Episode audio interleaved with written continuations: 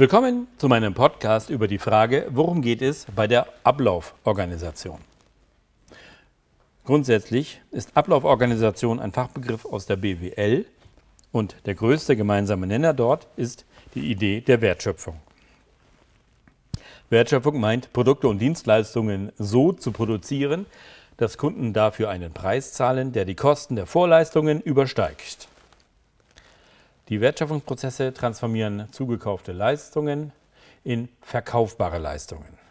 Man sagt auch, Inputs werden zu Outputs transformiert. Organisation meint in diesem Zusammenhang die Regelung von Verantwortungsbereichen entlang arbeitsteilige Wertschöpfungsprozesse, deren Phasen durch Schnittstellen voneinander getrennt sind, aber auch zugleich miteinander verbunden sind.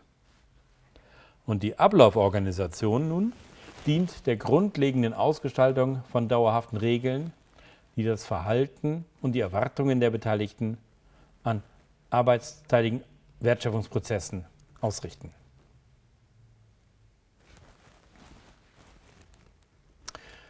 Wertschöpfungsprozesse ist Anfang und Ende des Tuns. Da beißt keine Maus den Faden ab. Grundsätzlich ist zu sagen, dass die Ablauforganisation erst dann stattfindet, wenn die Aufbauorganisation, hier blau dargestellt, schon konzipiert ist. Die Aufbauorganisation war ja so, dass die Gesamtaufgabe aufgegliedert wird in viele Teilaufgaben. Daraus werden Aufgabenbündel, also Stellen, abgeleitet. Die Stellen werden dann zu Gruppenabteilungen und Hauptabteilungen zusammengebündelt. Das ergab im Rahmen der Aufgabenanalyse die Zerteilung und im Rahmen der Aufgabensynthese die Grundverbindung der einzelnen Komponenten der Aufbauorganisation. Nachdem also jetzt die Aufbauorganisation grundsätzlich konzipiert ist, nimmt man die abgeleiteten Teilaufgaben aus der Gesamtaufgabe, das macht meistens die Arbeitsvorbereitung, und versucht einfach, diese Teilaufgaben zeitlich möglichst logisch oder chronologisch zu ordnen, zu Workflows zu Arbeitsschritten, zu Fabrikationsprozessen. Hierbei sind insbesondere die personale Synthese, die lokale Synthese und die temporale Synthese von Bedeutung, die dann später zur Ablauforganisation führt.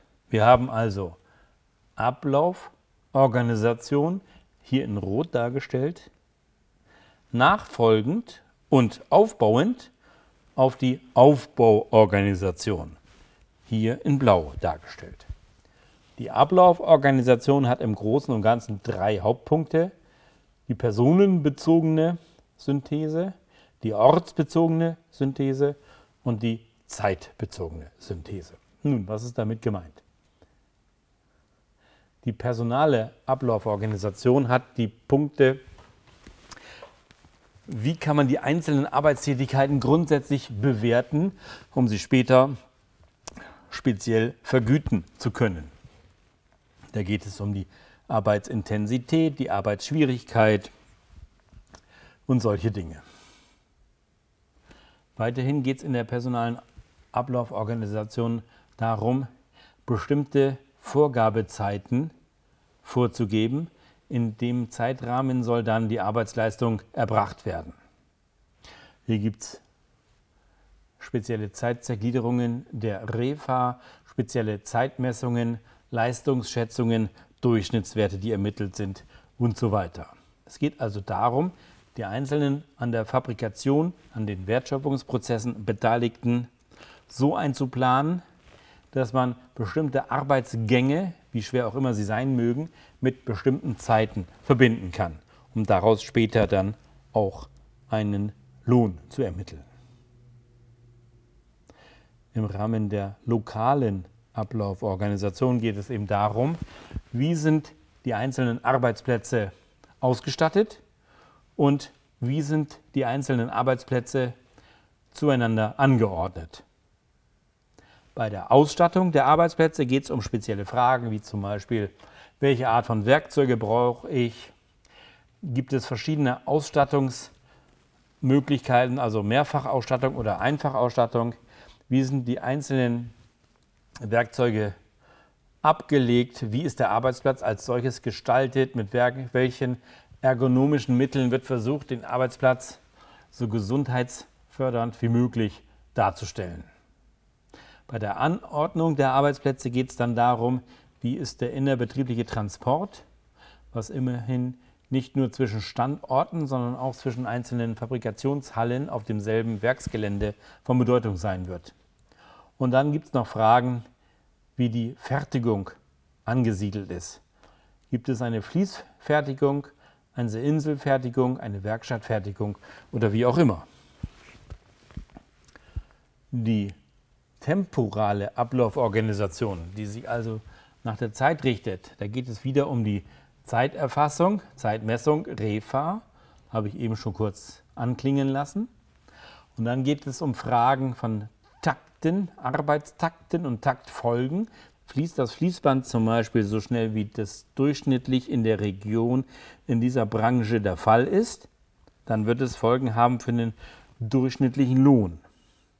Es könnte aber auch sein, dass das Fließband, sagen wir, 10% schneller als der Durchschnitt der örtlichen Branche durch die Halle fließt. Dann wäre es zu erwarten, dass der durchschnittliche Lohn der Fließbandfertiger wohl auch ca. 10% über dem Durchschnitt in der Region liegen wird.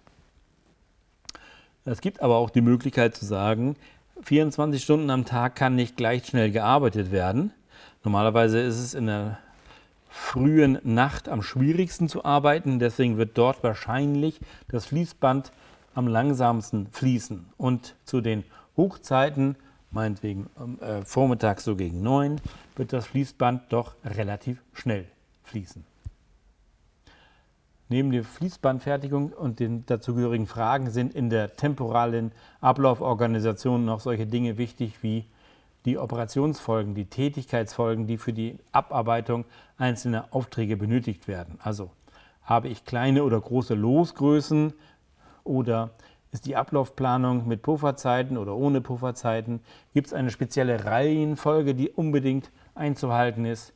Brauche ich die Netzplantechnik mit der Ermittlung des kritischen Pfades und so weiter?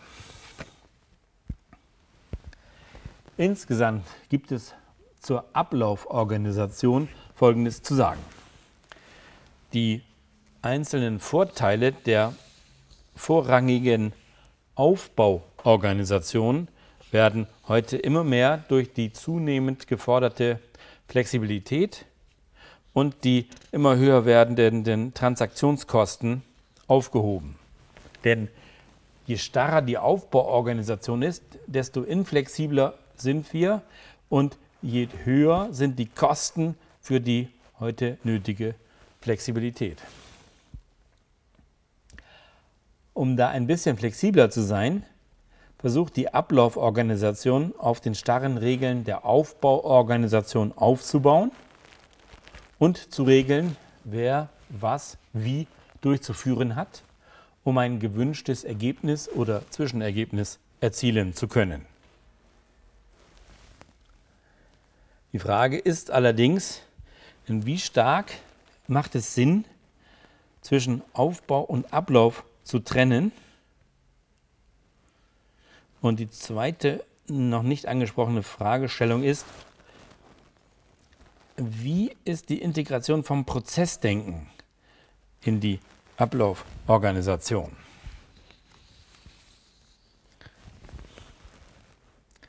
Zunächst einmal können wir feststellen, solange jemand alleine für die Wertschöpfung zuständig ist, haben wir kaum Probleme. Wenn mehrere arbeitsteilig zusammenwirken müssen zur Erstellung einer Leistung, ist es nötig, die Wirklichkeit, so wie sie ist und so wie sie sein soll, abzusprechen. Und für diese Absprache leistet eben die Ablauforganisation gute Dienste und sie dient dem Gestalten von dauerhaften Regeln, die das Verhalten und die Erwartungen der Beteiligten auf arbeitsteilige Wertschöpfungsprozesse ausrichten. Wir können also folgende Arbeitsthesen ableiten. Die Ablauforganisation bezeichnet die Ermittlung und die Definition von Arbeitsabläufen unter Berücksichtigung von Raum, Zeit, Sachmitteln und Personen mit ihren jeweiligen Kompetenzen. Die Ablauforganisation regelt aufbauend auf einer vorherigen Aufbauorganisation, was wann von wem durchgeführt werden muss, um bestimmte Ergebnisse zu erzeugen. Und deutlich und strikt und glasklar von der Ablauforganisation zu unterscheiden ist die Prozessorganisation. Die Prozessorganisation baut auf dem Kundenwunsch auf, während die Ablauforganisation aufbaut auf die vorherige Aufbauorganisation. Prozessorganisation und Ablauforganisation sind also deutlich voneinander unterscheidbar.